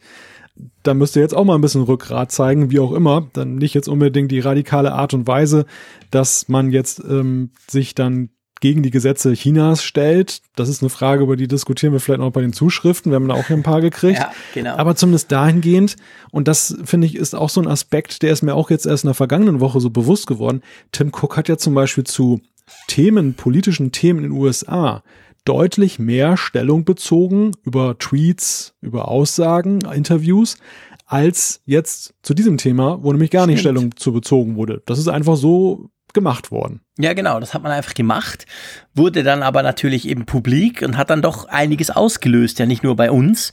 Wir haben ja diese Frage nicht einfach so gestellt, sondern das wurde auch gerade in den sozialen Medien, aber auch in den anderen, in den in Anführungszeichen klassischen Medien, wurde das ziemlich diskutiert. Also so, vielleicht war der Plan von Apple tatsächlich, das so klammheimlich einfach mal zu tun und keiner merkt's. Der ist definitiv nicht aufgegangen, oder? Nein, nein, nein, der ist überhaupt nicht aufgegangen, der, der Plan. Und die Diskussion, die, die hält ja nach wie vor an. Also es ist ja so, dass ja wirklich in Podcasts, in Foren, überall wird diese VPN-Frage immer noch diskutiert und natürlich auch auf eine grundsätzliche Art und Weise, denn es ist ja beileibe nicht ein Apple-Problem, was da besteht, sondern es ist ja ein ganz allgemeines Problem mit diesem Markt China. Mhm. Aber Apple im Besonderen, die stehen schon ziemlich im Fokus und ich glaube nicht, dass das so in ihrem besten Interesse ist, dass das so äh, sich entwickelt hat. Nee, nee, das denke ich auch nicht. Gut, dann wollen wir doch mal eine neue Umfrage, die jetzt eher in die Zukunft blickt und weniger in äh, quasi etwas äh, kommentiert, was gerade passiert ist. Wir haben nämlich ähm, eine Frage zu den neuen iPhones, oder? Genau, es gibt ganz aktuell einen Blogpost von John Gruber, dem bekannten Apple-Blogger, Apple und der beschäftigt sich mit der Frage, wie soll denn das nächste iPhone heißen? Oder die nächsten iPhones, besser gesagt. Wir, wir reden ja aktuell über drei Stück den, die Fortschreibung des Designs der 7er Serie und dann eben dieses ominöse, großartige iPhone 8. Und er hat die These aufgeworfen, es wird nicht unbedingt so heißen, wie man das bislang bezeichnet, nämlich 7S, 7S Plus und 8, sondern er hat zwei andere Varianten aufgestellt. Die eine lautet iPhone 8 für das 7S in Anführungszeichen, iPhone 8 Plus und für das ganz neue tolle dann iPhone 8 Pro. Und dann gibt es noch eine These, Jean-Claude. Genau, die mir überhaupt nicht passen würde. Man könnte, und das sind dann auch gleich natürlich die Auswahlmöglichkeiten für euch, man könnte natürlich auch ein iPhone rausbringen, ein iPhone Plus und ein iPhone Pro. Das wäre dann so ein bisschen wie das iPad, das wir jetzt im Frühling gesehen haben, das einfach nur noch iPad heißt, ohne irgendwas hinten dran, ohne Nummer, ohne nix. Ja, und ansonsten könnt ihr auch natürlich dann dafür abstimmen, dass ihr sagt, mir gefällt gar keiner der bisher diskutierten Vorschläge, ich möchte was ganz anderes haben. Oder ihr sagt schlichtweg, ist mir doch egal, ich will nur das iPhone haben. genau. Drum dieses Mal, wie sollen die neuen iPhones heißen, wenn es nach euch geht, wenn ihr das bestimmen dürftet? Wir haben euch diese Vorschläge ähm, aufgeschrieben. Ähm, geht doch in die Funkgeräte-App, die App zum Apfelfunk und äh, füllt da die Umfrage aus. Würde uns freuen. Bin extrem gespannt drauf, muss ich wirklich ganz klar sagen nimmt mich, nimmt mich riesig Wunder, was dann da nächste Woche rauskommt. Äh, und lieber Malte, bevor wir zu, zu den Zuschriften springen, würde ich sagen, ich habe gesagt, was dann nächste Woche rauskommt. Lass uns noch eine ganz, ganz kurze, ähm, eine kurze Servicemeldung betreffend Apfelfunk der nächsten Woche sagen. Ja, Genau, und jetzt bin natürlich ich dran, weil ich bin schuld. Wir werden den Apfelfunk äh, wahrscheinlich am Donnerstagabend aufnehmen, also für euch dann Freitag oder vielleicht sogar noch, also vielleicht ein oder zwei Tage später. Liegt ganz einfach dran, ich bin geschäftlich unterwegs in London am Mittwoch, also heute in einer Woche. Ihr wisst, wir nehmen das immer am Mittwochabend auf, dass ihr es dann am Donnerstag gleich hören könnt. Also verschiebt sich um ein oder zwei Tage, weil ich den ganzen Tag eben in London bin. Ähm, von dem her gesehen an dieser Stelle schon mal Entschuldigung, aber der kommt, der Apfelfunk 77, der kommt ganz sicher nächste Woche, aber vielleicht eben wie gesagt ein, maximal zwei Tage später. Genau. Also keine Panik. Apfelfunkversorgung. Keine Tweets, keine E-Mails, also dürft ihr natürlich, aber es ist jedes Mal so, ist ja ganz witzig eigentlich. Spricht natürlich für euch, liebe Hörerinnen und Hörer, wie ihr euch darauf eingestellt habt. Wenn am Donnerstag der nicht da ist, dann kriegen wir immer gleich ganz viele Mails. Und ja, also wie gesagt, dürft ihr natürlich machen. Dann schreibe ich einfach, hey, kein Problem. Wir haben doch gesagt im Apfelfunk 76, dass wir es ein bisschen später machen. Aber ähm, auf jeden Fall einfach, dass ihr schon mal vorgewarnt seid und vielleicht zum Beispiel am Donnerstagmorgen da mal wieder Radio hört oder so. Was auch immer. Wollen wir mal rüberspringen zu den Zuschriften. Da haben sich ja wieder ganz viele angesammelt und ich würde sagen, es gibt ein paar, die sich gleich um China drehen. Also die passen dann eigentlich gleich ganz gut zum, ähm, zu unserer gerade vorhin diskutierten Frage, oder? Ja, ja, das Thema China beschäftigt unsere Hörer massiv, was wir einerseits ja sehen an der großartigen Teilnehmerzahl bei der Umfrage, was aber ja eigentlich eher Standard ist, erfreulicherweise. Ich bin ja. jedes Mal, muss ich an dieser Stelle auch mal sagen, immer wieder begeistert, wie viele sich eben dann da bemühen, dann auch ihre Stimme abzugeben und diesem, diesem Meinungsbild dann ja auch dann einen viel repräsentativeren Charakter dann zu geben. Aber es gab eben auch einige Zuschriften dazu, die dann eben vertiefend sind. Und Björn hat uns dazu geschrieben, ich finde es auch nicht toll, dass die Menschen in China kein VPN mehr verwenden dürfen, aber wenn das dort nun mal so vom Staat vorgeschrieben ist, muss sich auch Apple an die Gesetze halten. Wenn Apple im deutschen Store Nazi-Inhalte zulassen würde, wäre dies ein Verstoß gegen das deutsche Recht. Der Staat würde natürlich Apple dazu veranlassen, diese Inhalte aus dem Store zu nehmen, auch wenn es in anderen Ländern legal ist. Soll Apple sich nun weigern und sich aus dem deutschen Markt zurückziehen? Jedes Land hat seine Eigenheiten und Gesetze. Daran müssen sich auch Apple und Co. halten, sonst wird schwierig. Und da kommt ein Aspekt jetzt, der durchaus bedenkenswert ist. Da schreibt Björn nämlich, abgesehen davon denke ich, wenn Apple sich in China weigern würde, die dortigen Apple-Manager Repressalien befürchten müssten.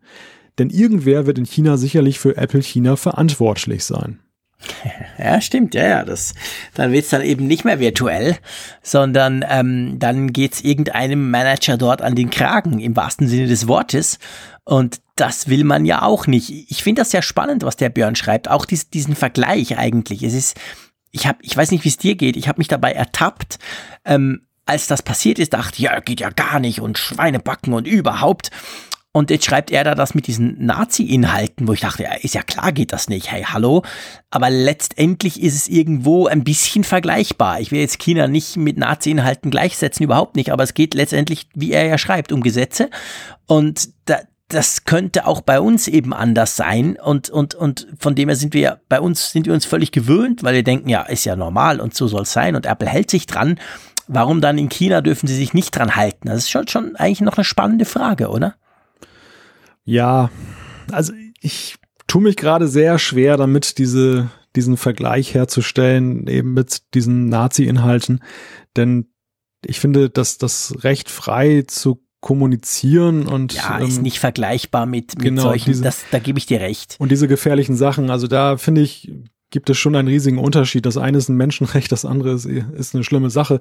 Aber es ist natürlich schon so, dass es gibt Gesetze und es ist natürlich auch eine zutiefst westliche Ansicht zu sagen, in, in Ländern, deren Gesetze unseren widersprechen, dass man erstmal per se sagt, unsere sind besser.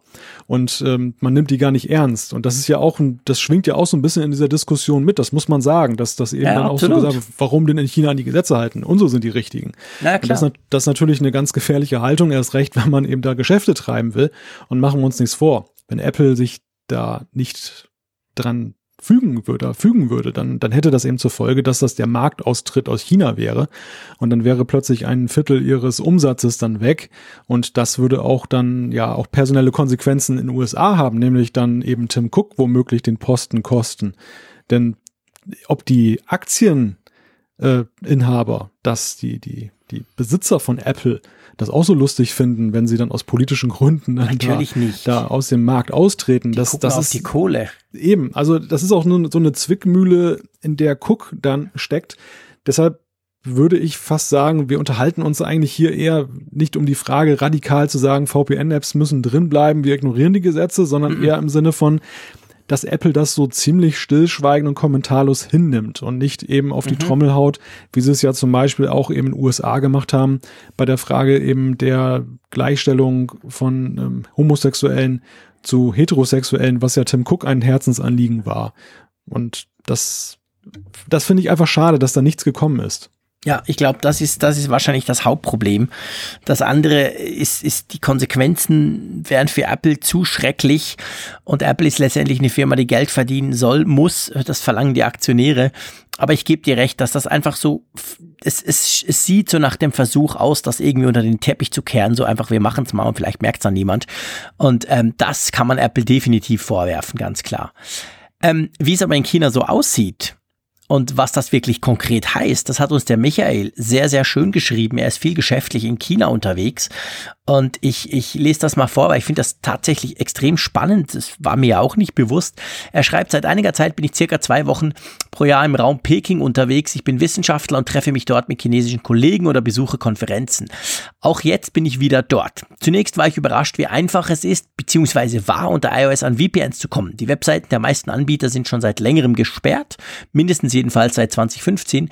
Der App Store von Apple war hier bisher eine positive Ausnahme. Nahezu alle bekannten Apps waren verfügbar. Diese Zeiten sind nun leider vorbei. Unter Android kann man bei einigen Anbietern dennoch eine APK beziehen, also quasi die App selber am Store vorbei, das kann man ja bei Android. Und iOS lässt das aber aus bekannten Gründen nicht zu. Es ist unglaublich, wie viele Dienste in China nicht oder nur eingeschränkt funktionieren. Es trifft auch Seiten wie GitHub, die für mich unverzichtbar sind. Zwar geht die Hauptseite, doch fehlt beispielsweise GitHub.io, wo häufig Dokumentationen zu den auf GitHub gehosteten Projekten zu finden sind. Leider auch unsere. Ohne VPN ist die internationale Zusammenarbeit nur sehr eingeschränkt möglich. Das Internet im Raum Peking ist dazu extrem langsam, sobald man mit Servern außerhalb von China kommuniziert. Es ist erschreckend, wie viele Dienste versagen. Kein Google, kein Dropbox, kein Twitter etc. Platt, nicht ganz korrekt gesagt, aber grundsätzlich gibt es hier eigentlich kein Internet, sondern ein riesiges Intranet. Hongkong ist diesbezüglich übrigens nicht vergleichbar mit dem Rest Chinas. Hier geht deutlich mehr als im Rest des Landes. Und dann sagt er zu Google, ich habe ja gesagt, Google ist gesperrt. Es ist keineswegs so, dass Google generell gesperrt wäre. Es, es ist ein Google-Service unverzichtbar, geht auch in China. Beispielsweise Google Translate oder eben die bekannten DNS-Server 8888. Äh, die sind nämlich bis jetzt trotz Firewall erreich erreichbar. Sie verrichten auch ohne VPN tadellos ihren Dienst. Android ist auch hier eines der großen Zugpferde für mobile Endgeräte, auch wenn nur wenige Google Services aktiv sind. Und dann sagt er zu Apple, ich kann durchaus verstehen, dass Apple sich nicht sofort komplett aus China zurückziehen will. Alle Brücken nach China abzubrechen hilft niemandem. Allerdings finde ich es extrem traurig, wie sie mit der Problematik umgegangen sind. Ist eine Sache, die Gesetze eines Landes zu akzeptieren, aber Apple ist mächtig genug, um seine Haltung, so es denn eine hat, deutlicher Gehör zu verschaffen. Das hätte vielleicht ein paar Prozent Umsatz gekostet, wäre es aber wert gewesen. Ja, das sind wir eigentlich genau bei dem, was wir gesagt haben, oder? Aber es ist schon spannend, man kann sich gar nicht vorstellen, auf all diese Dienste zu verzichten, oder? Ja, das ist für unsere Sicht der Dinge eigentlich kein Internet mehr. Also Facebook ja, genau. gehört ja, glaube ich, auch zu der Liste derer, die da gesperrt sind und nicht nutzbar sind. Und das ist schon ziemlich heftig. Das, das würde so manchen Internetnutzer hier um, sein, um 98 Prozent seiner Nutzung bringen. Das Spannende ist ja, und das finde ich jetzt eigentlich auch wieder interessant, was wir vorhin diskutiert haben, auf der einen Seite ist es ja so, es gibt ja sehr viele chinesische Dienste, die, die quasi das Gleiche können. Also äh, Weibo, es gibt, es gibt ja ganz viele andere. Es gibt ja auch diesen Twitter in Anführungszeichen Klon, der extrem viel kann. Darum braucht eigentlich in China sowieso auch keiner Twitter, weil sie haben ja ihr eigenes. Aber und das sehen wir halt nicht, weil wir es nicht kennen, darum haben wir das Gefühl, puh, da geht dann gar nichts mehr. Aber was ich schon spannend finde, ist, was ja er so ein bisschen anspricht, der Michael, nämlich die internationale Zusammenarbeit. Ich meine, Heute, man kann nicht alles per Skype machen. Zwischendurch musst du dich auch mal treffen und zwischendurch reisen eben irgendwelche schlauen Leute von uns ja eben auch nach China. Und denkst, denkst du nicht, dass das generell einfach auch China schadet, weil die internationale Zusammenarbeit, naja, sagen wir mal, ziemlich erschwert ist? Oder wie siehst ganz, du das? Ganz sicher. Also sie zahlen einen verdammt hohen Preis dafür, dass sie ihre Interessen so rigoros umsetzen und ja auch umsetzen ja augenscheinlich dann bei Besuchern aus dem Ausland. Wir hatten mhm. ja auch mhm. diesen Tweet gekriegt von Michael noch, wo er dann diese Karte uns gezeigt hat, die da im Hotel dann da ausliegt, ja, krass. wo dann draufsteht, liebe Gäste, ihr habt kein gutes Internet hier und auf der um anderen Seite sind alle Dienste drauf, genau. die bekannten, die nicht So ein Who is Who, die, die Top 8 genau, des Internets, die sind alle durchgestrichen, die gehen das, alle nicht. das ABC der großen US-Konzerne und das ist natürlich schon ziemlich heftig. Also das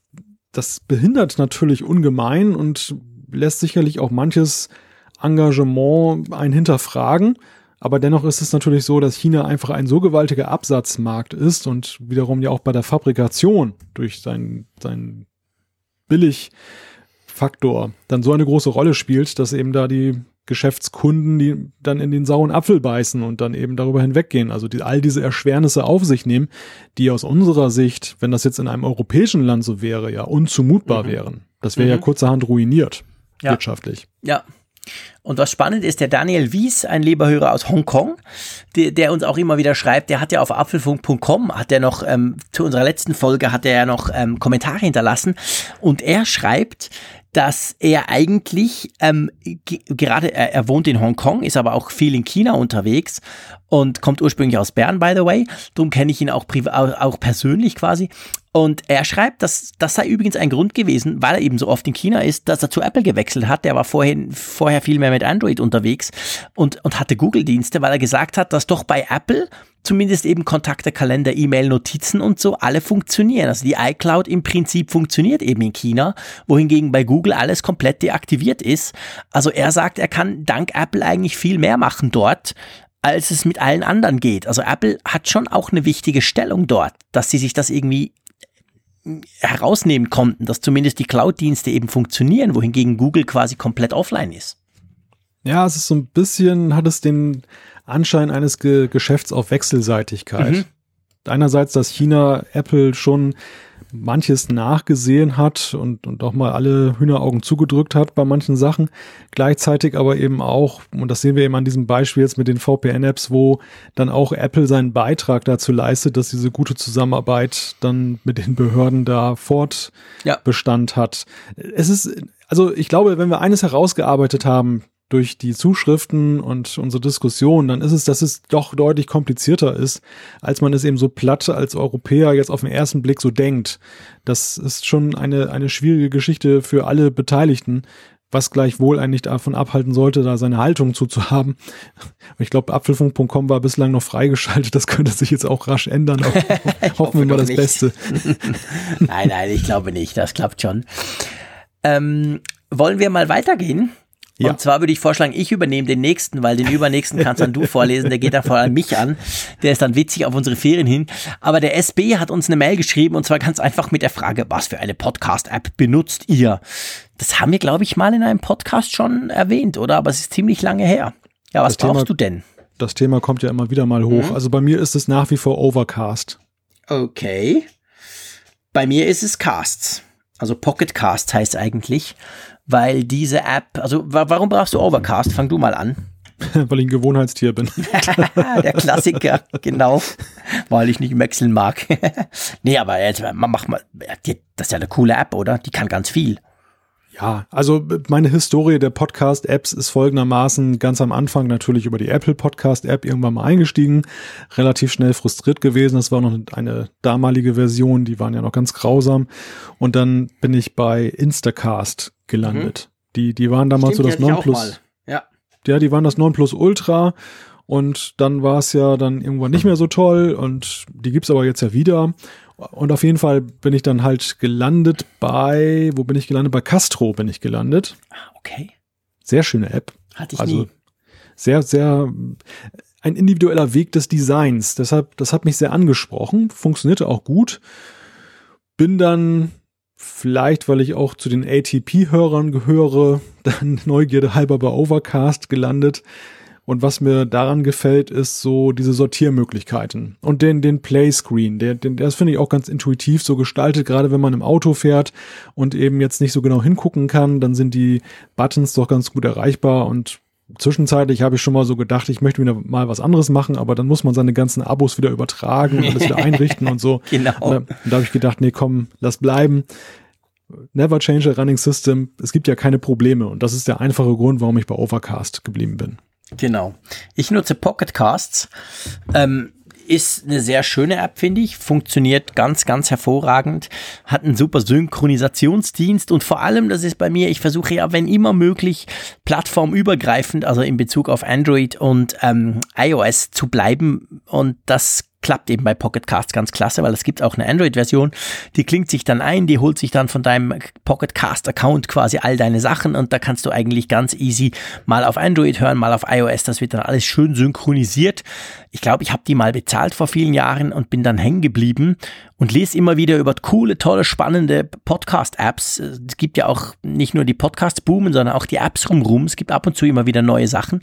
Aber wie, mir geht's genau gleich wie dir. Ich bin letztendlich einfach zu faul und finde dann, es läuft ja und warum soll ich es ändern und lass es dann einfach so. Also von dem her gesehen, ähm, es gibt ganz viele und man muss fairerweise auch sagen, die Podcast-App von Apple, die ja auf jedem iOS-Gerät drauf ist und die, Klammer auf, auch die am meist benutzten Podcast, benutzte Podcast-App überhaupt ist, Klammer zu, die ist natürlich inzwischen eigentlich auch sehr brauchbar, oder?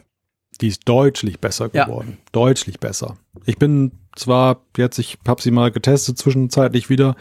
Das war auch das letzte Mal, als wir über das Thema gesprochen haben. Danach habe ich sie mal wieder mhm. ein bisschen aktiver genutzt. Ich bin nach wie vor immer noch ein Anhänger von externen Podcast-Apps, mhm. weil sie dann doch ein bisschen ausgeklügelter sind, finde ich, gerade für Vielhörer wie uns.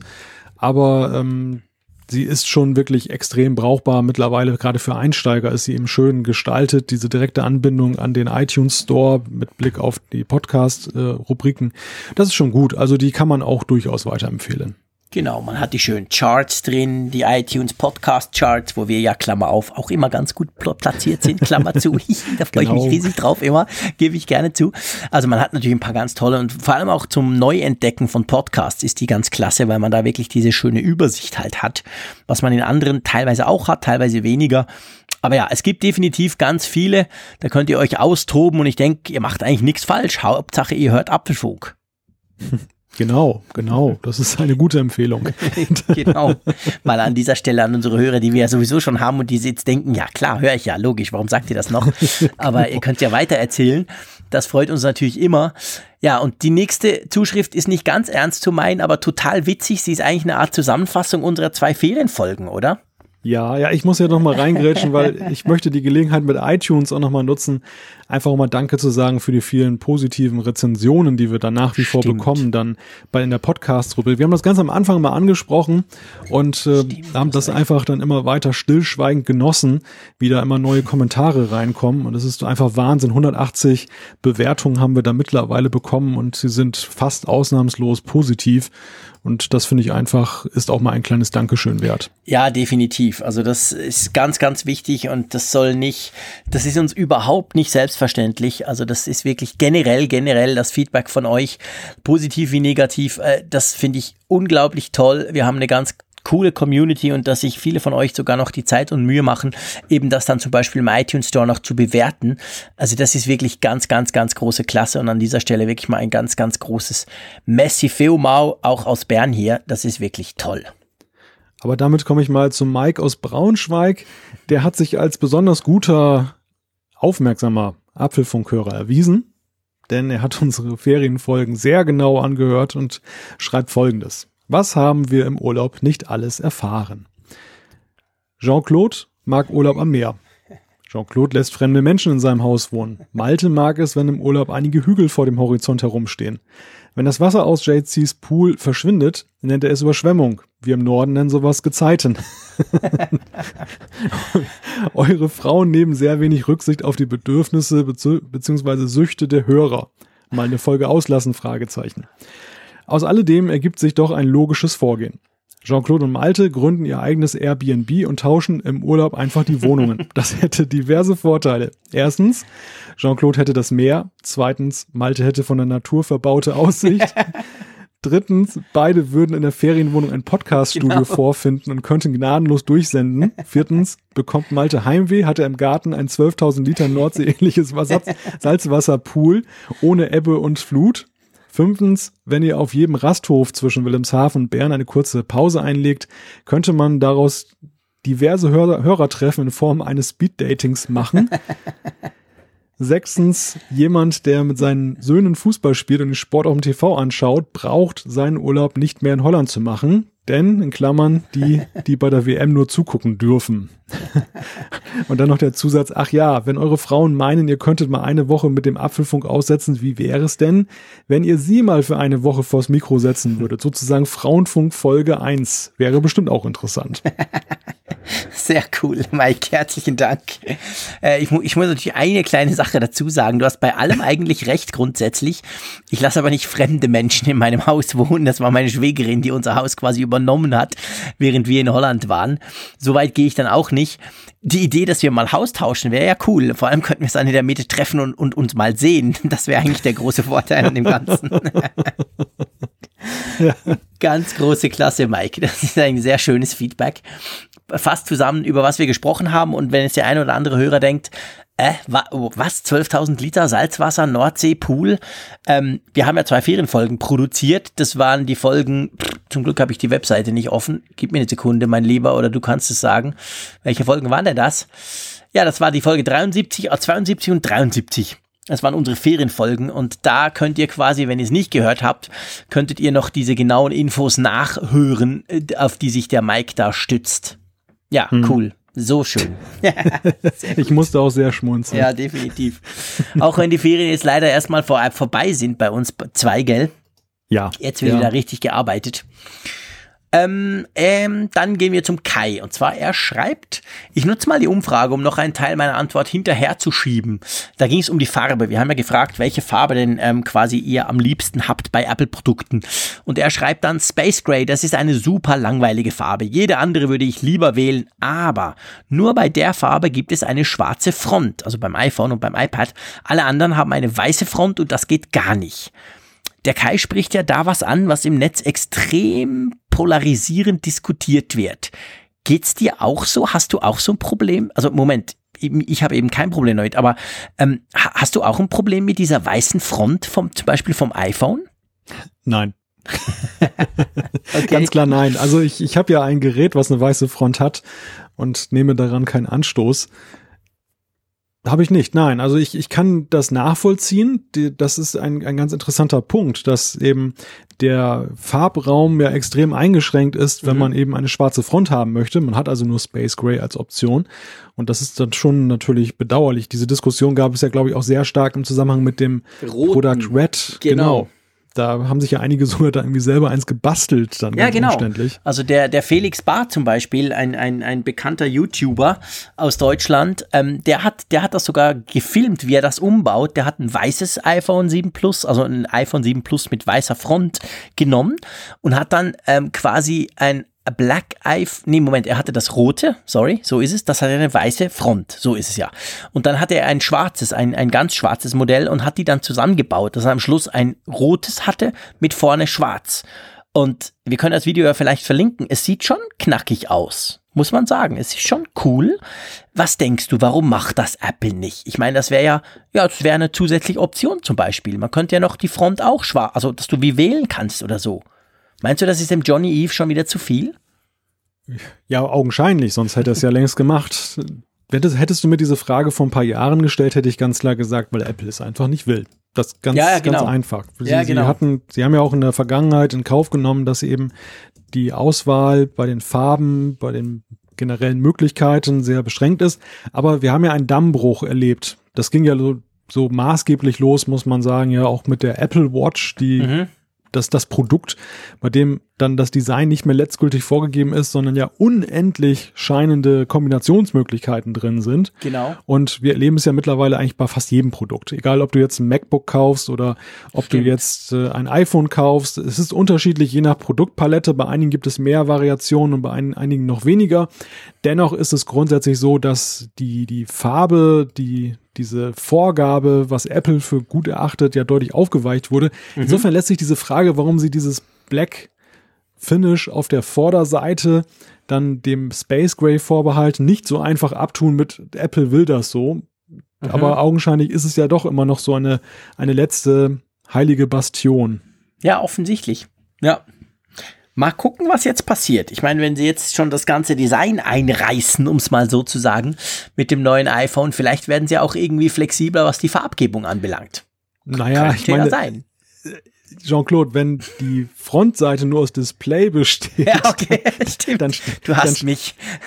dann stellt sich diese Frage nur noch bedingt. Dankeschön, lieber Malte. Es ist halb zwölf am Mittwoch, ähm, dem 9. August. Wir nehmen das spät auf wie immer und ähm, ja, du hast völlig recht. So ein Quatsch. genau, das brauchen wir ja gar nicht mehr.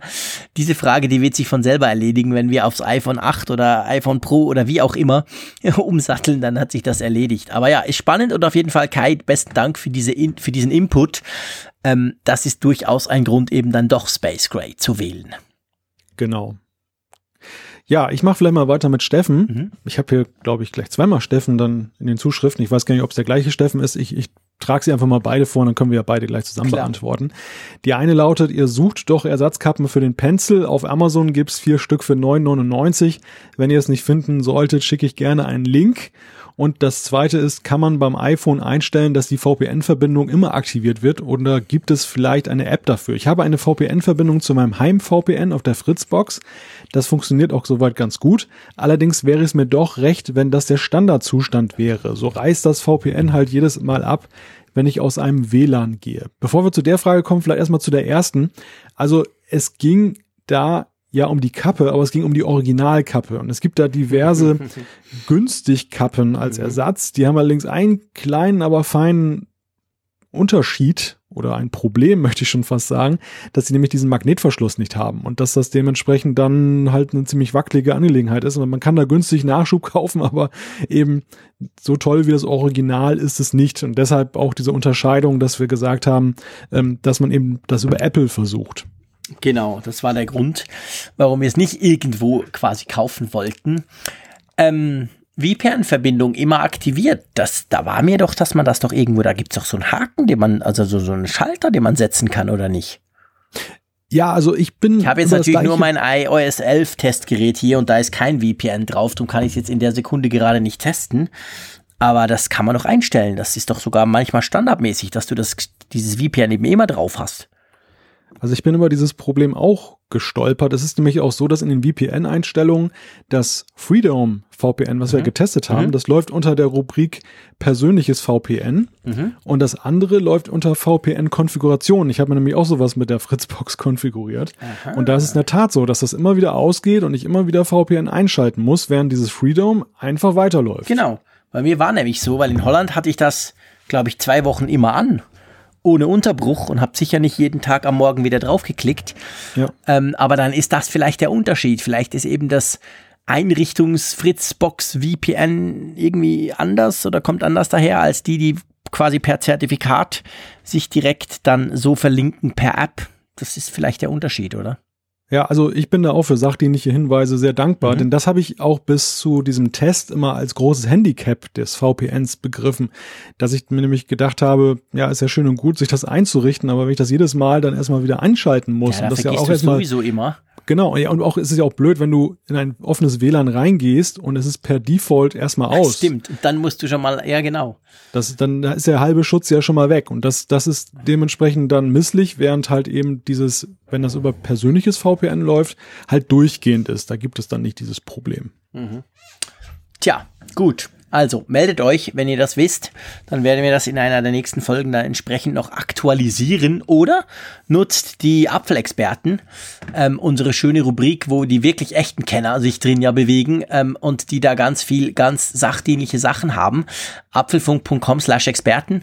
Da gibt's auch ganz, ganz viele, ganz, ganz coole Sachen drin und vielleicht auch so eine VPN-Geschichte kann man da mal reinstellen. Gut, dann springen wir noch zum Ingo. Einverstanden? Ja. Und zwar schreibt er, hallo ihr zwei, auf meinem neuen iPad 10,5 Zoll, gratuliere Ingo, habe ich iOS 11 Beta installiert und bin schon jetzt trotz einiger Bugs begeistert vom Drag and Drop. Für die Arbeit könnte mein MacBook Pro zukünftig wohl öfter mal in der Tasche bleiben. In der Freizeit allerdings zeigt sich eine kleine Verkomplizierung mit den AirPods.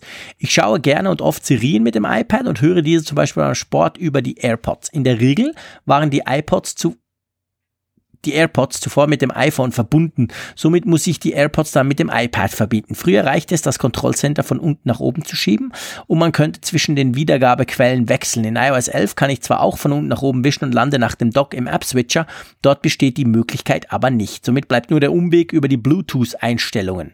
Findet ihr das auch doof? Ja, finden wir auch doof, oder? Ja, ist definitiv. mir auch schon aufgefallen, dass diese dieses Air, wie heißt das Airplay, also ja. diese Auswahl, wo du denn eigentlich hin äh, streamen, also wo es denn tönen soll quasi, dass die äh, ja wirklich äh, verschwunden ist quasi, beziehungsweise haha, Ah, die Quatsche, Lösung Quatsche, ist nah. die Lösung ist nah. Nämlich, ich glaube, das ist aber jetzt wirklich neu bei iOS 11 Beta 5, oder? Da kann ja. man nämlich, du hast ja, wenn du das Control Center von unten nach oben ziehst, hast du ja oben rechts diesen, dieses Viereck, also dieses Quadrat mit Musik drin. Und da gibt's jetzt ganz neu in der rechten oberen Ecke gibt's quasi eine Auswahl, wo du wählen kannst, wo du, also so, ein kleines ähm, Stimmt. So, so ein Wellensymbol. Klein, ja, genau, so ein Wellensymbol. Das, das genau, das neu. blinkt auch. Das genau, blinkt das blinkt auch. auch. Ja. Das habe ich wahrscheinlich, das, was ich jetzt hier gedrückt habe, auf mein Apple TV gestreamt. Das heißt, unten im Wohnzimmer geht jetzt im Dunkeln mein Fernseher an. Das ist mir schon ein paar Mal passiert, wenn ich mich da verklicke. Dann, weil der Apple TV, der, der, der, der kann den Fernseher starten. Und dann haben die Katzen eine Nacht lang Fernsehen geguckt. Können sie ja machen. Aber ähm, das ist wahrscheinlich auch wieder passiert, Klammer zu. Aber auf jeden Fall, das geht jetzt. Also das ist jetzt viel einfacher geworden als vorher. Ich würde mal sagen, du hast das ja geschrieben zu Folge 71, schon ein paar Wochen her, Mitte Juli, genau. Und das hat Apple inzwischen selber gemerkt, dass das nicht so clever war. Ja, ja, also diese, dieses Wellensymbol, das ist mir auch erst jetzt mit dieser Beta aufgefallen, mhm. dass das aufgetaucht ist. Insofern ist das wohl eine Korrektur, wo sie vielleicht noch nicht so weit waren oder eben dann auch festgestellt haben, dass das eben ein üblicher Weg ist bei vielen. Und das ist in der Tat ein großes Handicap, wenn das nämlich weggefallen wäre, dass das hätte die AirPods um eine ganz wichtige Funktionalität beraubt. Ja, definitiv. Das wäre ganz schlecht gewesen. Aber ist es zum Glück nicht. Wollen wir den Jan noch machen oder hm, was denkst du? Ja, ja. Ja, komm, komm den Jan machen wir. genau. Der Jan hat geschrieben, in Folge 71 war ein großes Thema der möglicherweise wegfallende Touch-ID-Sensor.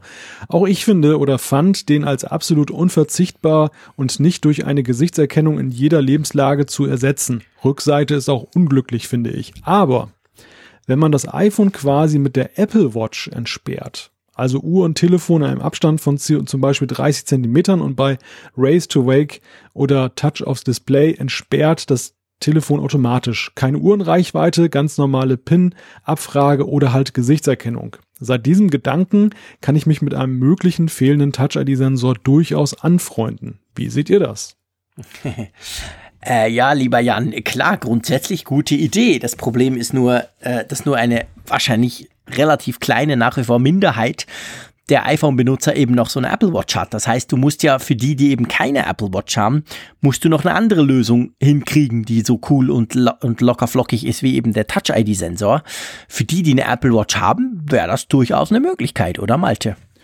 Die Theorie ist interessant, weil Jan hat schon recht. Also Apple ist ja genau beim diesen Mac Weg geht's beim, ja auch. beim Mac gegangen. Genau. genau. Sie, sie haben den Touch-ID-Sensor ja zu einem Exklusivmerkmal gemacht, der jetzt nur jetzt momentan mit der Touchbar einer bestimmten Gattung da gegeben wurde. Zum Beispiel das normale MacBook hat das eben nicht. Und da gibt es aber eben diese Möglichkeit mit der Apple Watch zu entsperren oder aber man muss sein Passwort eintippen. Also das, dass, dass man diesen Weg geht, das haben sie bewiesen. Gleichwohl sehe ich es auch so wie du es befördert vielleicht die Verkäufe der Apple Watch ein bisschen, aber es würde auch eine Menge Ärger erzeugen. Denn wenn ich von einem besseren System komme, beim Mac war es ja so, da war ja vorher einfach nichts. Also das, genau. da war es ja erstmal schon mal eine Verbesserung, dass man überhaupt mit der Apple Watch entsperren konnte. Und beim iPhone ist es so, da hat man jetzt über Modellgenerationen hinweg dieses Komfortmerkmal dann da eingeführt, hat diesen Touch-ID-Sensor zwischenzeitlich noch verbessert, dass er so schnell geht, dass man nicht mal mehr eben kurz dann gucken kann, weil der Daumen sofort aufsperrt. Mhm. Und dann ist er plötzlich weg ich glaube, das gibt einige Reaktionen. Ja, definitiv. Ja, das, das gibt einen ganz großen Shitstorm, das kann man hier schon sagen. Naja, es bleibt spannend. Ähm, wir sind beide da ja auch sehr skeptisch, aber auch sehr gespannt, was denn da genau dann passieren wird mit diesem ähm, vermaledeiten Touch-ID-Sensor, ich sag's mal so. ja, mal gucken. Und ich würde sagen, wir warten doch einfach. Vielleicht wissen wir nächste Woche schon ein bisschen mehr. Who knows? Wir sind ja in der Zeit, wo quasi täglich irgendwelche Leaks aus der Wolke purzeln oder aus China zu uns rüberschwappen. Die werden wir natürlich auch entsprechend dann besprechen und äh, bewerten. Und auch sonst fällt uns für nächste Woche sicher wieder was Cleveres ein. Nochmal als Reminder, wir kommen ein, maximal zwei Tage später. Aber wir kommen auch nächste Woche wieder. Und von dem her gesehen muss ich ganz klar sagen, lieber Malte, ähm, hat wieder großen Spaß gemacht und ich freue mich auch schon wieder auf nächste Woche und ähm, sage ganz einfach Tschüss aus Bern. Ja, ich kann nur sagen gleichfalls und ich freue mich schon auf die nächste Folge. Bis dann.